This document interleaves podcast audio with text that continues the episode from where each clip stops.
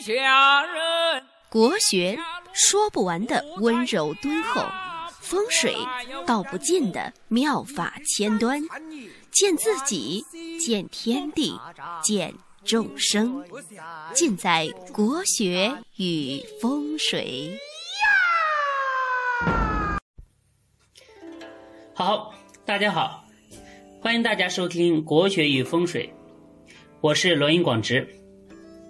昨天呢，我看到一个数据，说，二零一四年啊，苏州上半年的离婚率是百分之二十七点二，就是一百对儿，有二十七对儿还要多一点，是要走向呃离婚登记处的。那中国人的离婚率呢，连续十年来都大幅的上涨，肯定涨，肯定涨幅会超过钞票的通货膨胀。现在离婚呢，已经成为一种家常便饭。小夫妻中午还好好的，因为吃一个包子就能闹离婚。年轻人呢，说实话。一时冲动嘛，离了还可以再找，没什么大问题。但是四十岁左右的女性呢，如果离婚了，那真的不好找。因为四十岁左右的男的呢，像老牛吃嫩草，想找比他小的二三十岁的结婚，而年轻的男性呢，一般。也不会找比自己大那么多的，所以呢，就出现了一个空档。其实呢，所有的人在刚结婚的时候啊，也都是想好好过的，没有任何一个人说结婚是为了离婚，对吧？那离婚的因素很多，有社会因素、心理因素、道德因素。那我们这个节目呢是讲风水的一个节目，那我们呢就从风水方面看看，容易导致离婚的因素有哪些呢？所以呢，就今天的节目叫做风水中的婚姻保卫战，用婚用风水的方法来保卫婚姻，在风水当中呢。第一个对婚姻构成实质性威胁的呢，就是桃花水。桃花就是桃花依旧笑春风的桃花。桃花水呢，分为外桃花水和内桃花水。外呢，就是指宅外，而内呢，就是指宅内。外桃花水指宅外有水池，或者呢，下雨的时候呢，积了很多水。就是很多天那个水一直在那里，蒸发也蒸发不掉，然后呢，也不会很快的渗透到土壤里面。而内桃花水呢，是指在宅内的所在的方位上有鱼缸，或者呢长期有盛水的器具，这些呢都不利于婚姻。那桃花水的方位是在哪里呢？接下来就非常关键，我教大家怎么找桃花水。桃花水呢，要从属相上来找。比如说，属猴的、属鼠的和属龙的这三类人呢，如果在家里的正西方有水，无论是宅外面有水池，或者呢家里面有鱼缸，在正西方，则犯桃花水。那属虎的。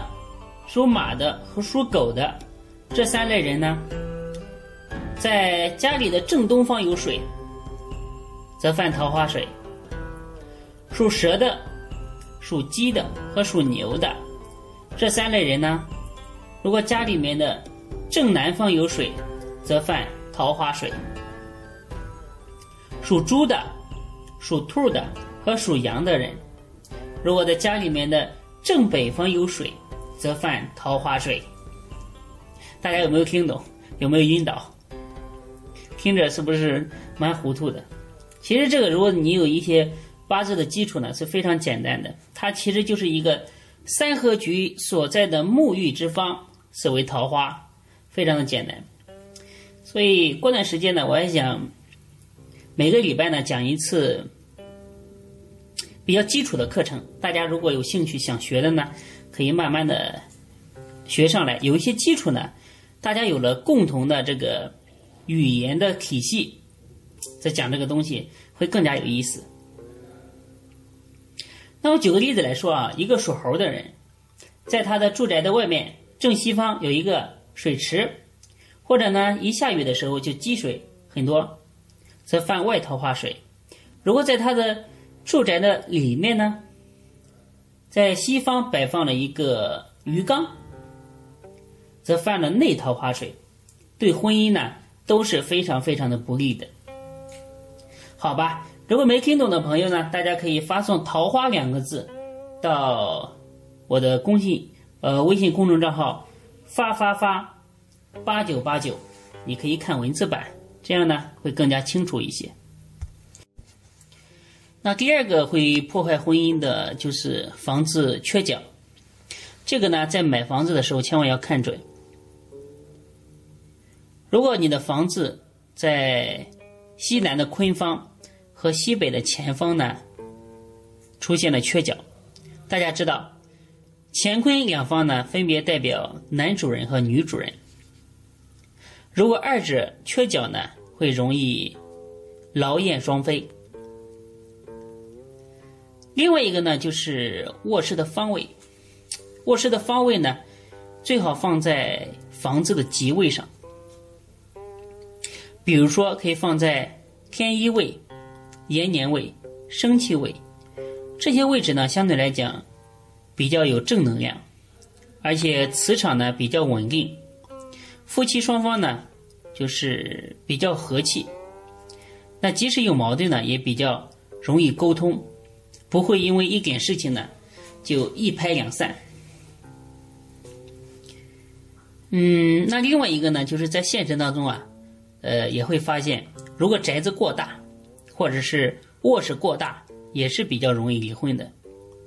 有些家庭呢，条件比较好，夫妻两个呢住一个别墅，那宅子是非常的大，而且，呃，也没有小孩，也不和父母住在一起。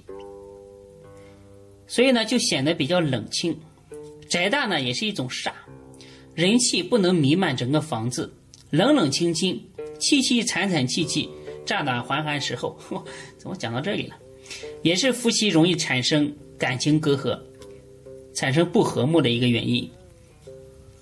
那最后呢，广志要交代女性朋友几句的是，在易经当中啊，女性为坤，坤的最大的优势呢。